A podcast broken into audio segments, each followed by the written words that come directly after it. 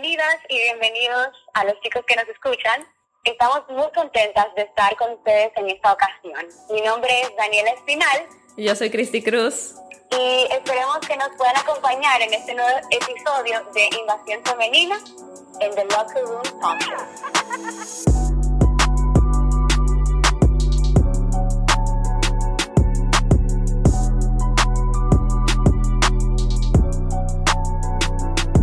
Sí, la verdad realmente Daniel y yo estábamos buscando temas para poder tratar con ustedes. Y el tema que más nos llamó la atención es un tema que nosotras tuvimos en común y que sabemos que muchas cristianas también pueden tener en común. Y es el hecho de, o sea, la duda de qué es realmente ser cristiano. Porque yo siento que, que como que socialmente y culturalmente se ha creado una idea de lo que es ser cristiano.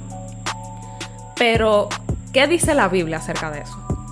Entonces yo quiero que, que, tú me cuentes, Daniela.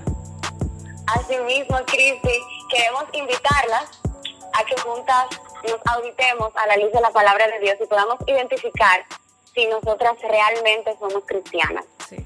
Si vivimos bajo esa, eso que procesamos.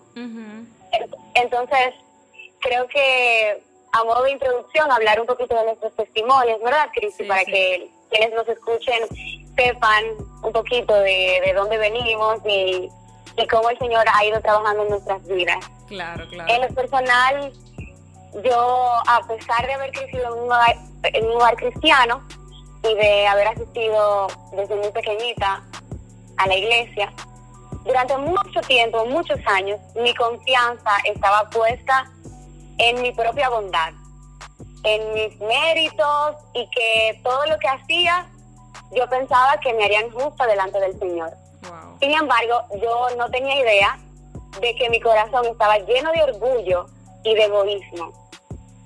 Pero el Señor, en su inmensa misericordia, me fue mostrando cuáles eran mis verdaderas intenciones y me fue ayudando a yo poder examinar mi corazón y darme cuenta de, de esas ideas totalmente distorsionadas que yo tenía acerca de lo que significaba ser cristiana. Y por eso entiendo que es un tema súper importante que tratemos. Es un tema que, que, debemos, que debemos ponerlo sobre la mesa y debemos realmente desmenuzarlo e identificar si verdaderamente somos cristianas. Y que podamos entender que nuestras buenas obras no son, la, no son la causa de nuestra salvación, sino que es el resultado, es la evidencia de que hemos sido salvas y de que creemos en Jesús como nuestro Señor y como nuestro Salvador. Sí. Realmente, de, bueno, de mi lado de mi testimonio, yo nací en una iglesia evangélica. Porque, o sea, mis tíos son pastores, mis padres son pastores, mis abuelos son pastores. O sea, como que todos, o sea, tengo como que esa, esa cosa atrás de mi generación. y realmente, como yo iba a la iglesia desde que tengo memoria, me sabía muchísimo versículos de la Biblia, eh, hacía las cosas que tenía que hacer, estaba en ministerios. Yo pensaba que por eso ya yo era cristiana. ¿Por qué? Bueno, porque yo creo en Dios y porque yo voy a la iglesia. Y sí, o sea, yo creo que Jesús murió en la cruz y, y creo todo eso. Y para mí eso me hacía cristiana. Pero si uno se pone a analizar mi vida, en cómo, o sea, cómo yo estaba viviendo, las decisiones que yo estaba tomando, mi corazón, todo eso profesaba todo lo contrario.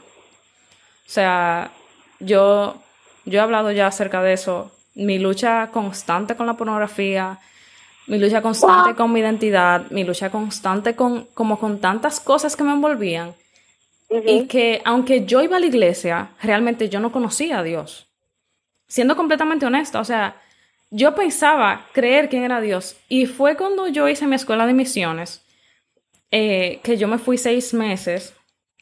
Fue allá que, que yo, o sea, yo recuerdo a través de mi tiempo devocional, que fue como que a Pablo, como a Pablo, cuando las escamas se le cayeron de los ojos, yo comencé a sentir eso mismo, como que, wow, Señor, yo no te conocía nada.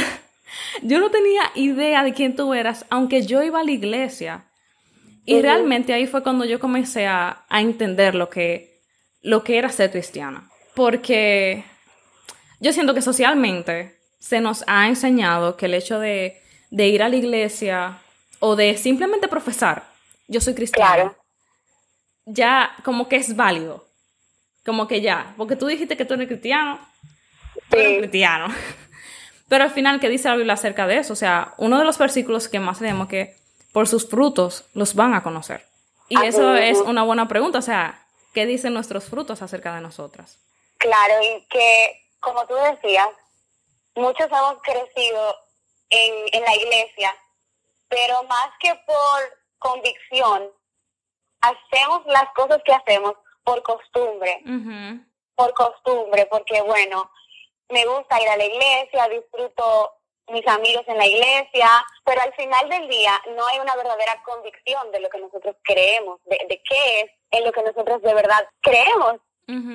Entonces, yo pienso que es un ejercicio tan importante de hacer, así como decía David en el Salmo 139, que él decía, examíname Dios, revela, pruébame los pensamientos que, que me inquietan, señálame cualquier cosa que te ofenda y guíame por el camino de la vida eterna. Yo creo que ese es un ejercicio que debemos hacer todas y todos a modo de evaluación, evaluar cuáles son las verdaderas intenciones de nuestro corazón.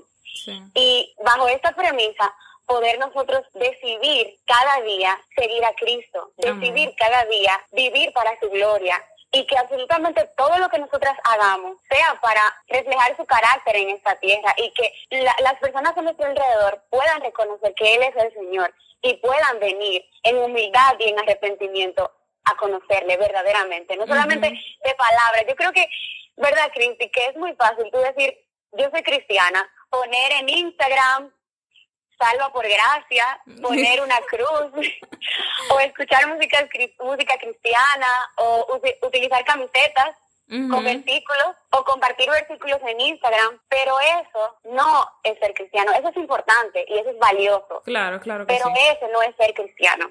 Como ser eso, cristiano eso no nos define. eso no nos define. Ser cristiano conlleva muchas otras cosas y por eso es importante nosotros reflexionar sobre, sobre nuestra fe. Claro que sí. Y realmente se trata también, o sea, cuando recordamos que realmente eso fue lo que a mí me confrontó más.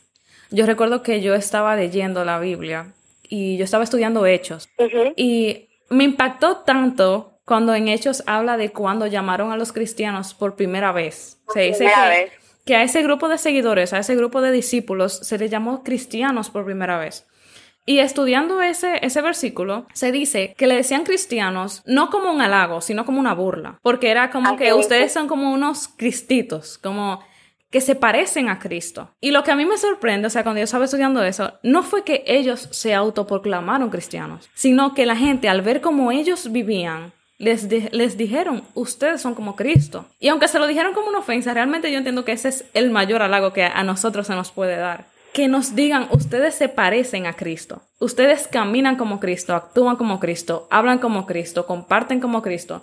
Como que, para mí eso es demasiado.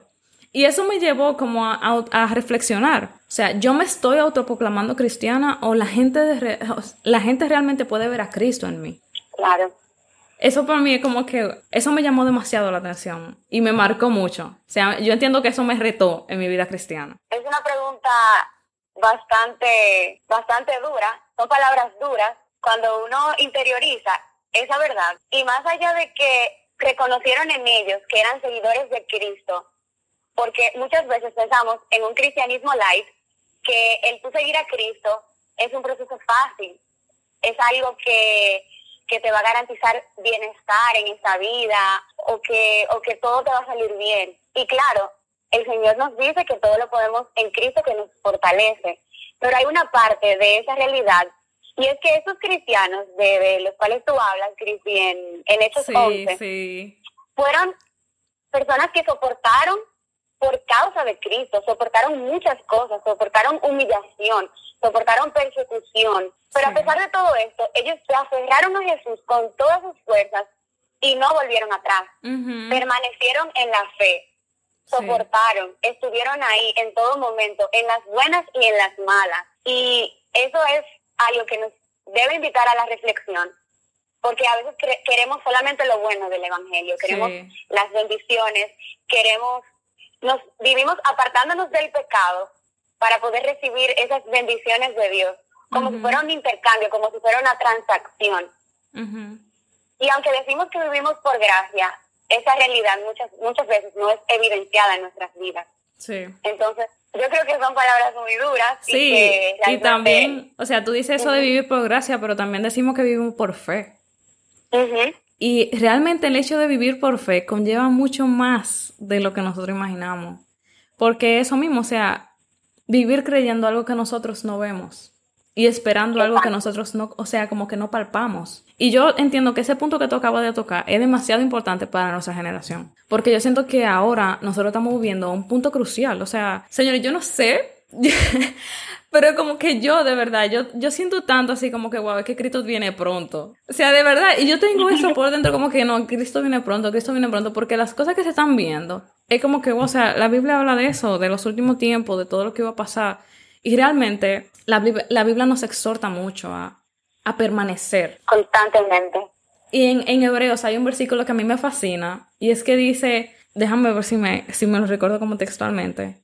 Y el que dice, ok, no me recuerdo exactamente, pero dice como que el que, el que permanece hasta el fin en su esperanza del principio. En Mateo también dice eso. Déjame buscarlo. En Mateo, en Mateo 10. Mateo 10, me parece que en Mateo habla de eso, de que el que persevere hasta el fin, este será salvo. Es en Mateo, sí, me parece que es en Mateo.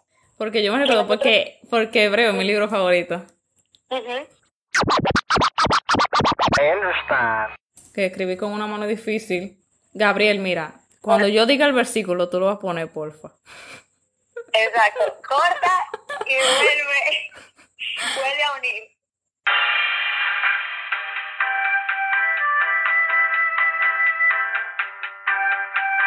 Oye, yo siempre lo digo, yo orando, yo lo digo. Y ahora se me olvidó. A mí me pasa cada rato. Y confundo. Yo digo que está en Mateo, digo que está en Filipenses, digo que está ahí. Y confundo muchísimo. Ah, sí, mírala aquí.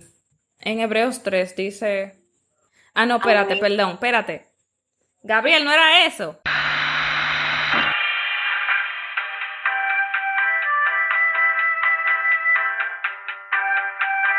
Dice, porque somos hechos participantes de Cristo, con tal de que retengamos firmes hasta el fin nuestra confianza del principio. Y para mí eso es como que... O sea, yo siento que, eso que tú dices es demasiado importante porque... O sea, yo siento... Perdón que diga tanto yo siento eso, pero es que yo siento eso. No, no, no digas perdón, no te preocupes. Que yo siento que es tan fácil nosotros callarnos y, y dejarnos amedrentar por, por todo lo que nuestra generación nos está diciendo. O sea, si tú no apoyas el aborto, tú eres un religioso extremista, eh, que te lavaron el cerebro, que tú no sabes nada. Conservador radical. Sí, que si tú no, si tú no apoyas el homosexualismo, ni el matrimonio, o sea, el matrimonio homosexual, tú eres un reguero de cosas. Que si tú no haces, qué sé yo qué, o si tú vives de una forma diferente, te juzgan. Y al final la Biblia dice eso que al final por nosotros no hacer lo que ellos hacen, nos van a decir que estamos locos. Claro. Pero yo siento que es hora de nosotros levantarnos y vivir el cristianismo como hay que vivirlo. O sea, con la, con la, madurez y, y yo diría como la valentía y la dignidad que se merece. Porque al final Cristo murió por nosotros. Y Cristo no murió por nosotros por pedazos, Él nos entregó por mitad.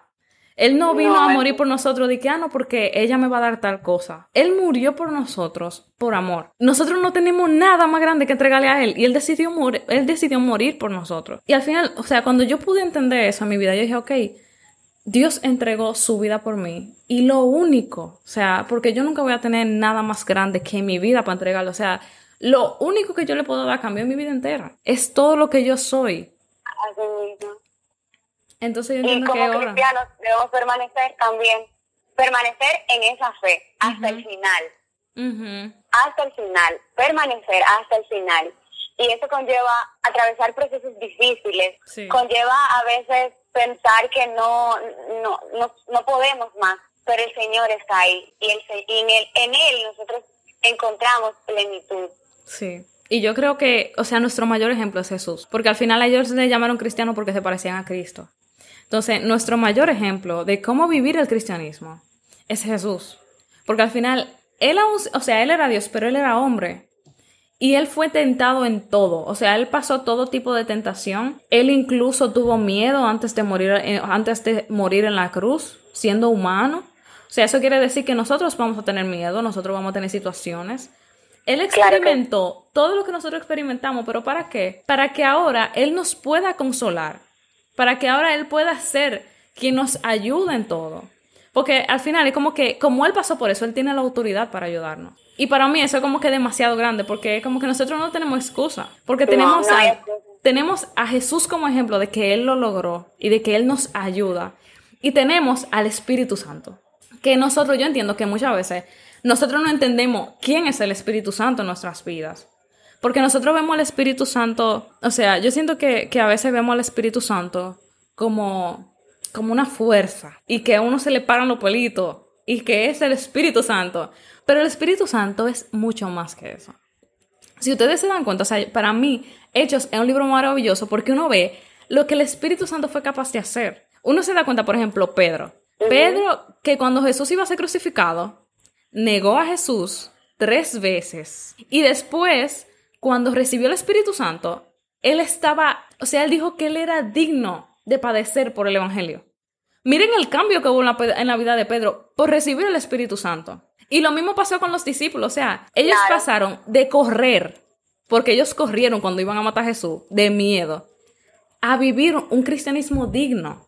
¿Por qué? Porque tenían el Espíritu Santo dentro de ellos, el Espíritu Santo que les hablaba, que la Biblia dice que es el, el mismo Espíritu de Dios que nos ministra a nosotros y nos enseña todas las cosas. Claro. Entonces, y que nos da vida. Sí. Y nos da vida.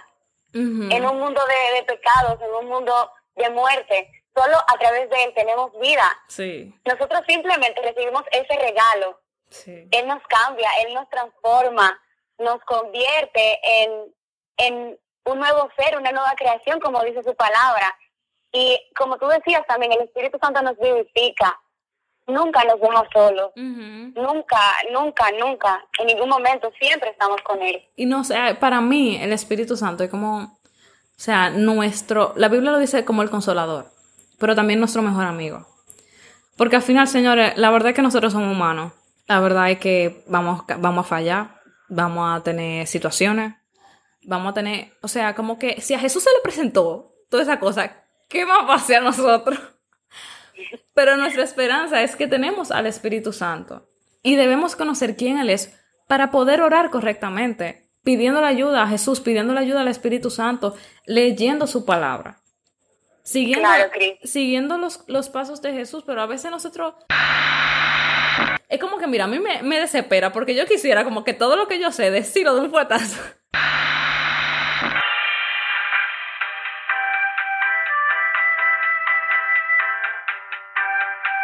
Pero, por ejemplo, yo siento que nosotros a veces vivimos un evangelio que es de que, ah, no, ya yo soy cristiana y ya yo voy a la iglesia los domingos y lloro para comer. Nos acostumbramos. Pero yo soy cristiana y yo no estoy diciendo que no. O sea, yo no soy quien para decir que tú no eres cristiana por eso. Pero al final no estás disfrutando el evangelio a su plenitud. O sea, tú estás tocando solamente la orillita de lo que es Cristo. y, yo creo que ni la orillita, un chimapaca de lo que es Cristo. Ni la orillita. Ni la orillita. Porque al final es como que, el, o sea, a mí no me gusta centrarme en el enemigo, pero la verdad es que la Biblia dice que estemos velando porque él anda como león rugiente buscando a quien devorar. Buscando. El enemigo está en una constante búsqueda haciendo que los cristianos caigan. Bueno, cada uno tiene lucha con sus deseos, con su carne, con todo eso. El enemigo está alerta, pero nosotros como cristianos estamos en el aire, durmiendo, como chupándonos el dedo.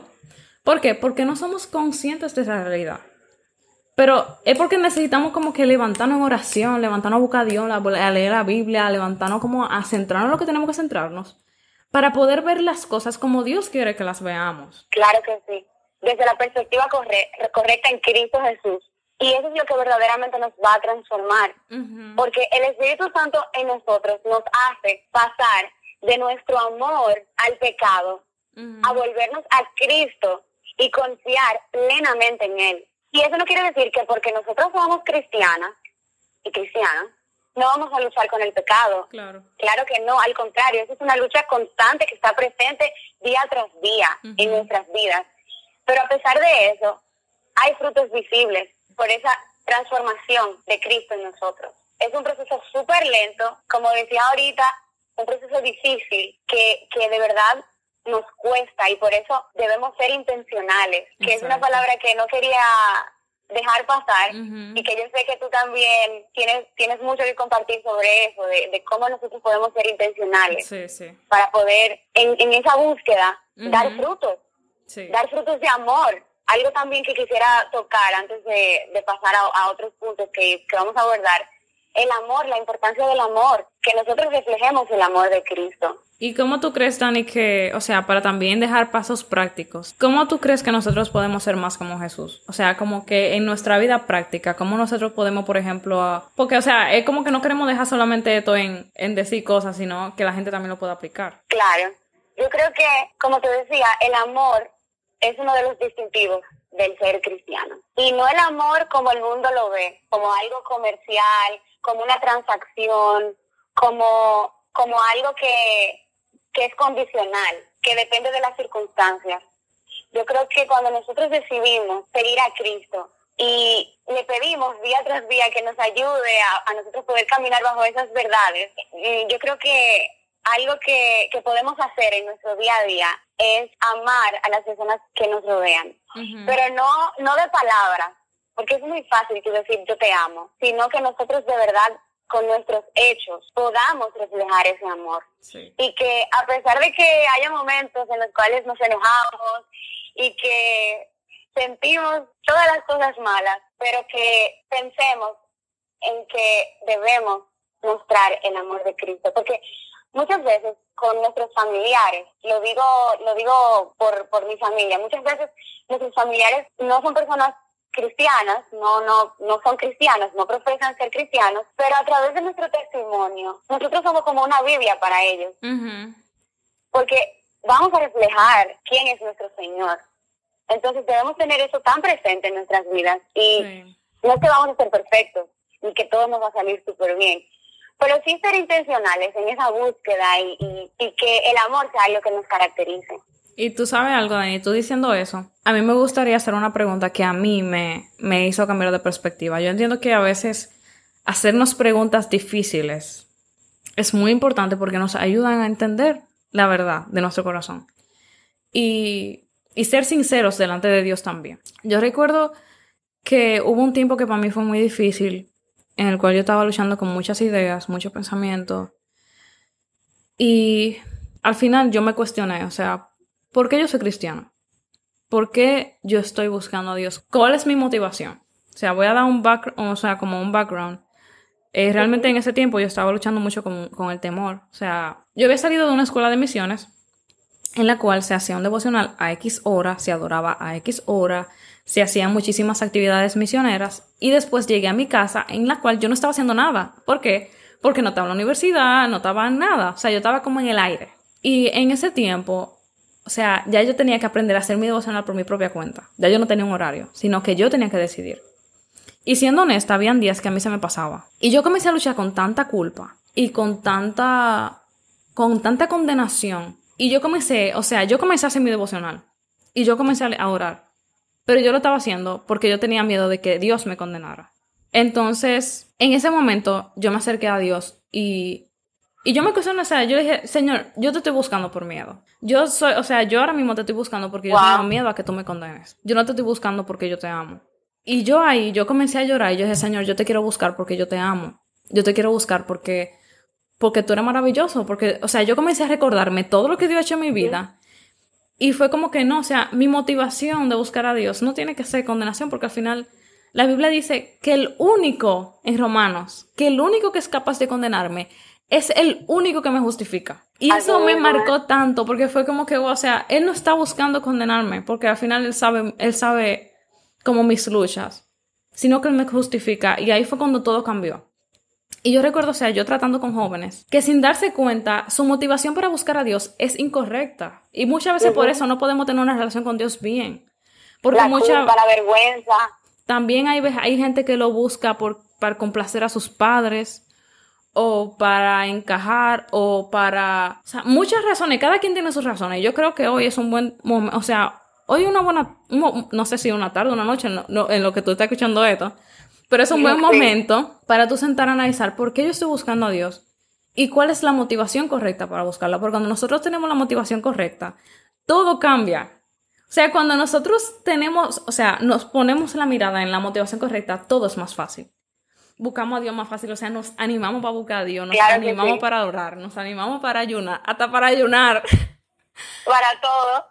¿Por qué? Porque tenemos la motivación correcta y eso es algo que, que tenemos que ir chequeando porque es muy fácil que nuestro corazón como que se desvíe.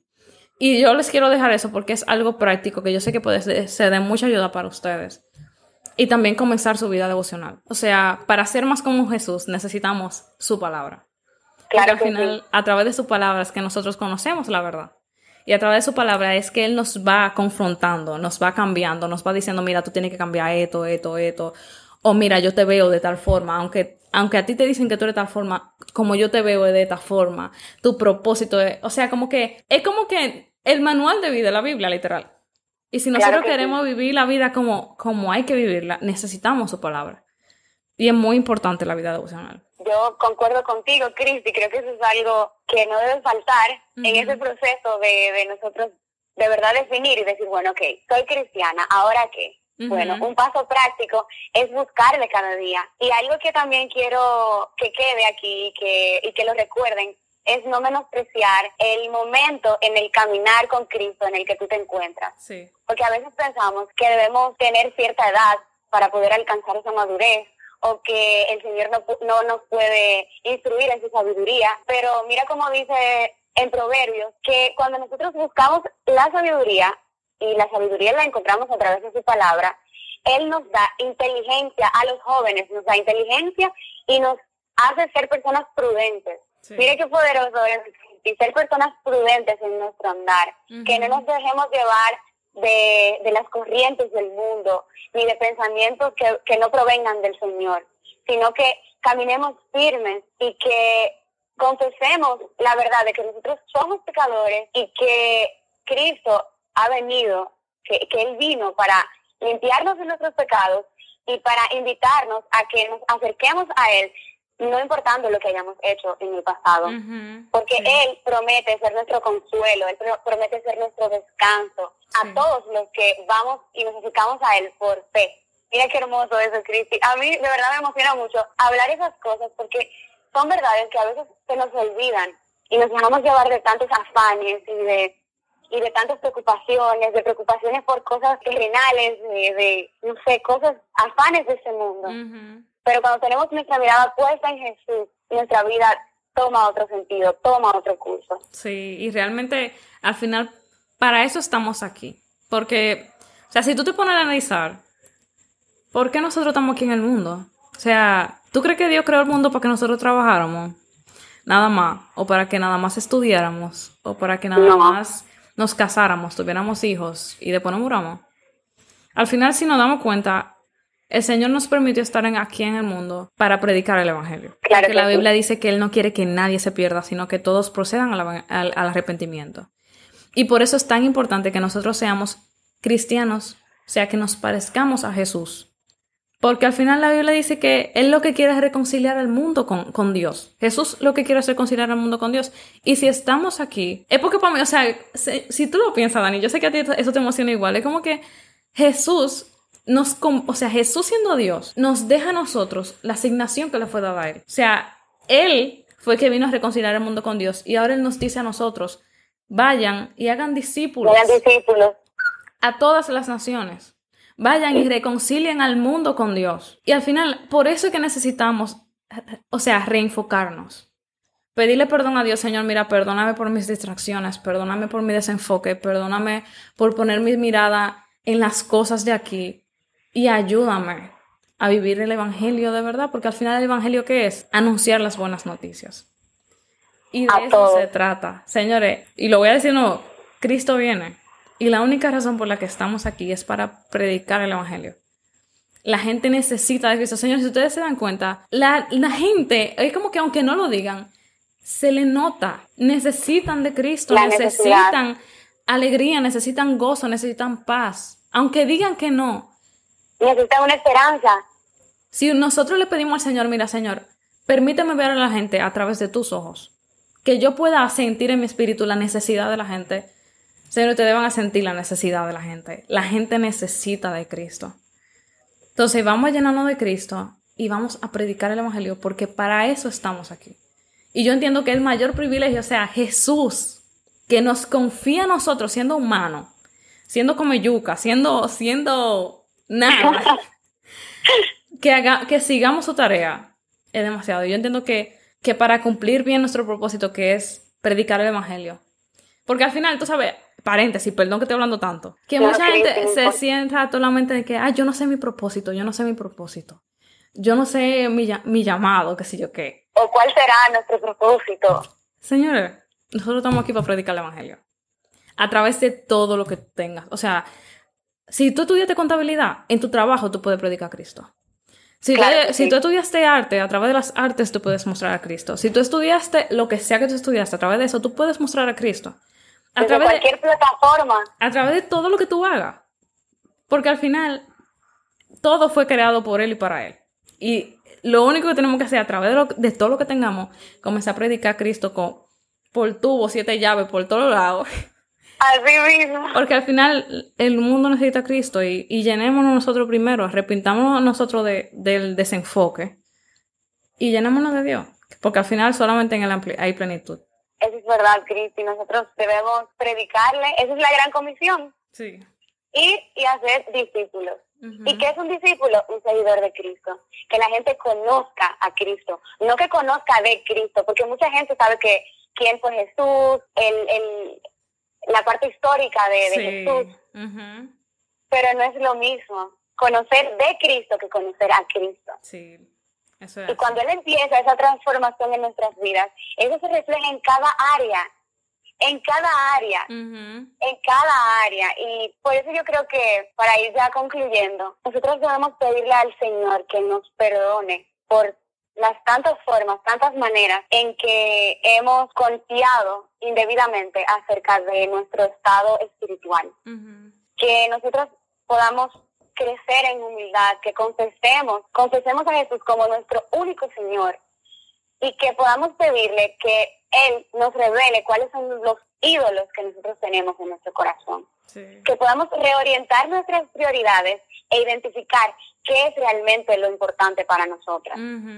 Y que de esa manera podamos cambiar, podamos tomar decisiones, podamos ser intencionales en, en, en, nuestra vida, que no nos que no nos engañemos, porque a veces creemos como que podemos engañar a, que podemos engañar a Dios, pero Dios no puede ser burlado. Y puede que podamos engañar a quienes nos rodean, puede que mostremos una imagen distinta a lo que guardamos en nuestro corazón y nuestra alma. Pero el Señor conoce todo, entonces procuremos eso, actuar con intencionalidad, caminar sobre la verdad de Cristo, no vivir bajo apariencias, sino ser, personas transparentes, ser personas que nos permitamos también momentos de vulnerabilidad, que no tengamos vergüenza en confesar las realidades de nuestro corazón y que sobre todo procuremos rodearnos de hermanos y hermanas en Cristo que nos ayuden también a ver eso en nosotros, porque también es difícil, ya que nosotros, nuestra autopercepción a veces está sesgada,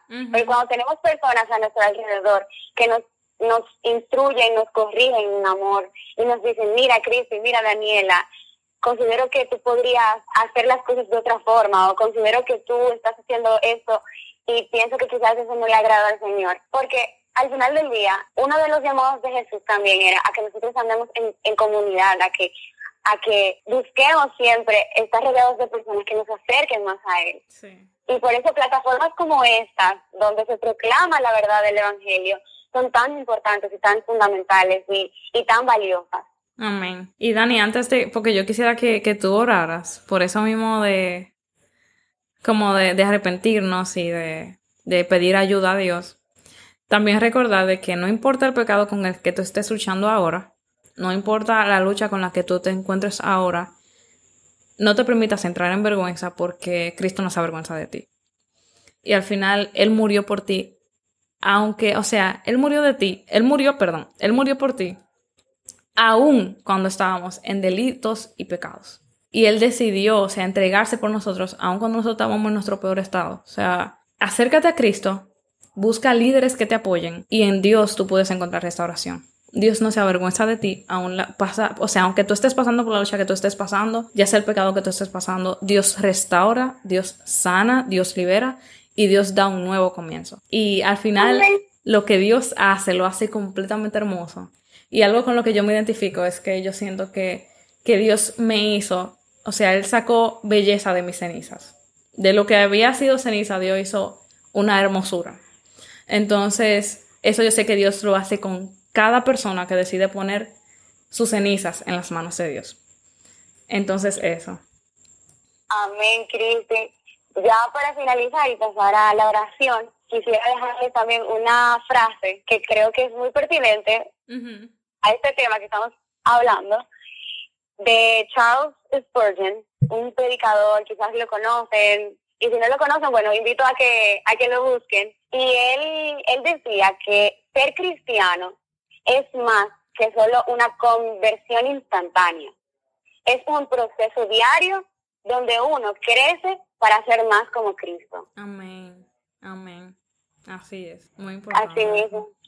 Muy importante, Cristo, y, creo que, que, el Señor, el Señor es tan bueno, el Señor es tan bueno y, y su, su misericordia es nueva cada mañana. Amén. Cada mañana. Y por eso quisiera que ahora cerremos este episodio de Invasión Femenina con una oración y así también invito a todos y todas que nos están escuchando a que nos acompañen en esta oración. Amén. Amante Padre, Señor, te damos gracias, por este día. Gracias, Señor, por esta oportunidad de proclamar el Evangelio, de poder reconocer que tú eres el Señor de nuestras vidas, que tú eres nuestro Salvador, Señor. Hoy te pedimos que nos perdones, Padre, por las tantas formas que nosotras hemos acercado y, hemos reconocido indebidamente cuál es nuestra intención, cuáles son las profundidades y las intimidades de nuestro corazón, Señor. Te pedimos que tú nos ayudes a que nosotros podamos caminar y crecer en humildad, Señor, aprender a no confiar en nuestro propio entendimiento, sino a reconocer que solamente en ti, Señor, podemos encontrar plenitud, solamente buscándote, Señor, de día y de noche, como dice la palabra, meditando en tu palabra, Señor, podemos llegar a conocer quién eres tú verdaderamente, Señor. Te pedimos también, Padre, que tú nos ayudes a que podamos continuar perseverando en la fe, que podamos seguir peleando la buena batalla y que podamos perseverar hasta el final, Señor, para que tú nos permitas que podamos alentar a otros para que puedan seguirte, Señor, para que puedan reconocerte a ti también como el Señor de sus vidas, Señor. También pedimos para que tú nos ayudes a que podamos examinar nuestros, nuestros corazones, Señor. A que tú nos ayudes a examinar, Señor, cuáles son nuestros ídolos, cuáles son nuestras prioridades y que podamos poner nuestra mira en las cosas eternas, Señor, en la eternidad, Padre, que podamos reflejar tu verdad, que podamos reflejar tu amor, que podamos reflejar tu paz, que podamos reflejarte a ti, Señor, que podamos vivir en esta tierra y que te tengamos a ti como nuestro único ejemplo, Señor. Que podamos cada día crecer en tu carácter y madurar en ti, Señor. Gracias, Padre, porque tú nos liberas de nuestras cargas, tú nos liberas de la culpa, nos liberas de la vergüenza, Señor.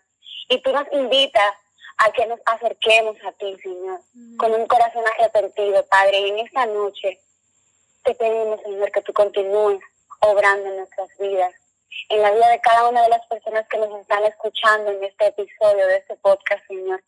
Y para que tú, Señor, les ayudes a entender que no importa lo que hayan hecho, Señor, tú nos das consuelo, tú nos das descanso y tú eres nuestra única esperanza. Gracias, Padre. Muchas gracias. En el nombre de Cristo Jesús. Amén. Amén. Pues ya ustedes saben, muchísimas gracias por, bueno, por la invitación. Sí, gracias a Gabriel por la invitación. Y gracias por escucharnos, de verdad. Esperamos que este episodio sea de bendición para sus vidas. Gracias, Cristi. Gracias, Dani. Bye. Bye.